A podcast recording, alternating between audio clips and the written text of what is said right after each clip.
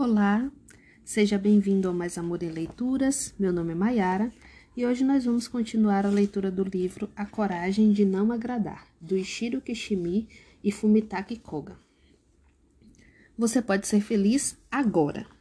Jovem, a coragem de ser feliz. Bem, vamos ouvir que tipo de coragem seria esse.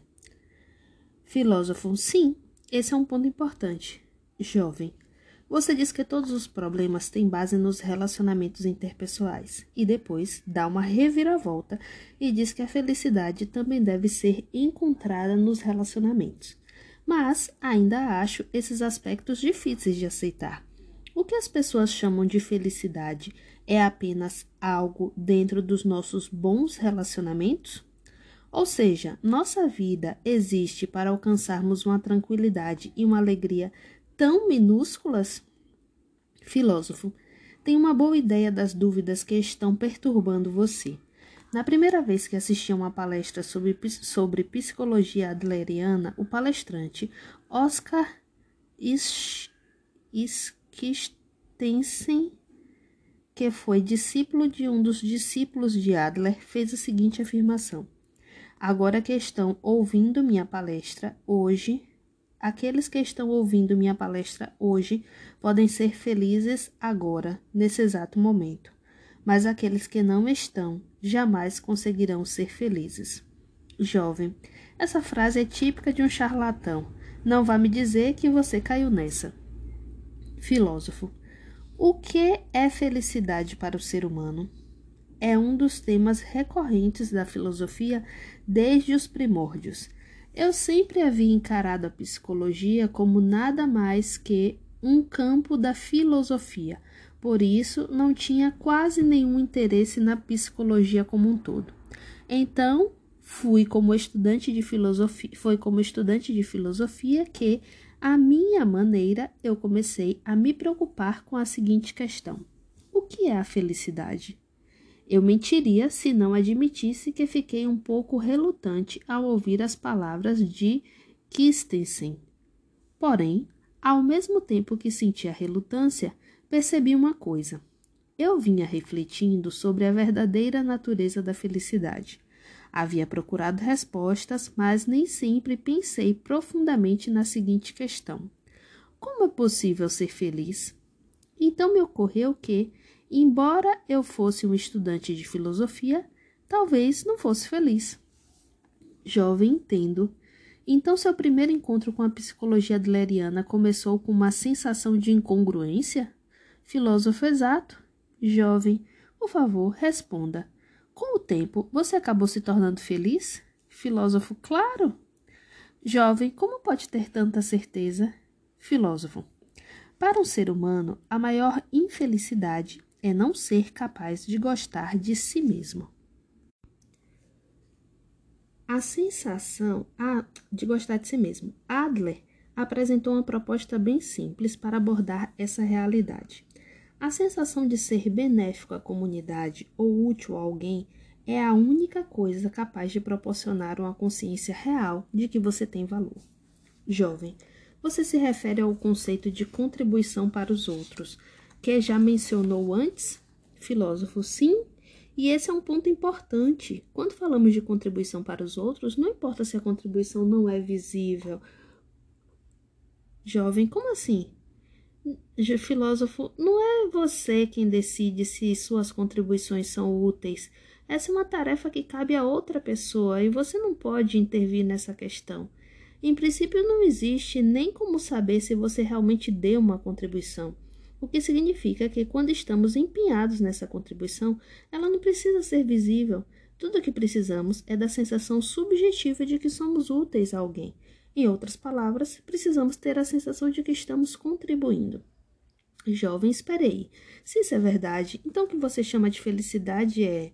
Filósofo, entendeu agora? Resumindo, felicidade é a sensação de contribuição. Essa é a definição de felicidade. Jovem, mas isso, filósofo, algo de errado? Jovem, não existe a menor chance de eu aceitar uma definição simples dessa. Olhe, eu não esqueci o que você me disse antes. Embora no nível das ações você possa não ser útil a ninguém, no nível de ser, toda pessoa é útil. Se isso for verdade, de acordo com a sua lógica, todos os seres humanos são felizes.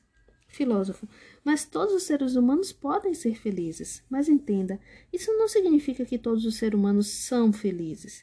No nível das ações ou no nível do ser, a pessoa precisa se sentir útil a alguém, ou seja, ela precisa ter a sensação de contribuição. Jovem. Então você está dizendo que eu não sou feliz porque eu não tenho a sensação de contribuição? Filósofo, correto. Jovem, e como obter a sensação de contribuição? Trabalhando? Fazendo atividade de voluntariado? Filósofo, estamos falando sobre o desejo de reconhecimento. Em resposta à minha afirmação de que não se deve buscar reconhecimento, você disse que o desejo de reconhecimento é universal. Jovem, sim, disse, mas honestamente ainda estou em dúvida quanto a esse ponto. Filósofo, tenho certeza de que agora você sabe por que as pessoas buscam o reconhecimento. Elas querem gostar de si mesmas, querem sentir que têm valor, por isso, elas buscam ter a sensação de contribuição que as informe de que são úteis a alguém e procuram obter o reconhecimento dos outros como um meio fácil de ter essa sensação. Jovem, você está dizendo que o desejo de reconhecimento é um meio de alcançar a sensação, sensação de contribuição? Filósofo, e não é? Jovem, de jeito nenhum. Isso contradiz tudo o que você vem dizendo até agora. Porque obter reconhecimento é um meio de ter a sensação de contribuição, certo? Aí você diz, Felicidade é a sensação de contribuição. Nesse caso, realizar o desejo de reconhecimento está diretamente ligado à felicidade, não está? Até que enfim você admitiu a necessidade do desejo de reconhecimento. Filósofo, você está esquecendo uma questão importante. Se o indivíduo obtém a sensação de contribuição ao receber o reconhecimento dos outros, a longo prazo ele não terá opção senão viver de acordo com os desejos de outras pessoas. Não há liberdade em uma sensação de contribuição proveniente do desejo de reconhecimento. Somos seres que escolhem a liberdade enquanto aspiram à felicidade.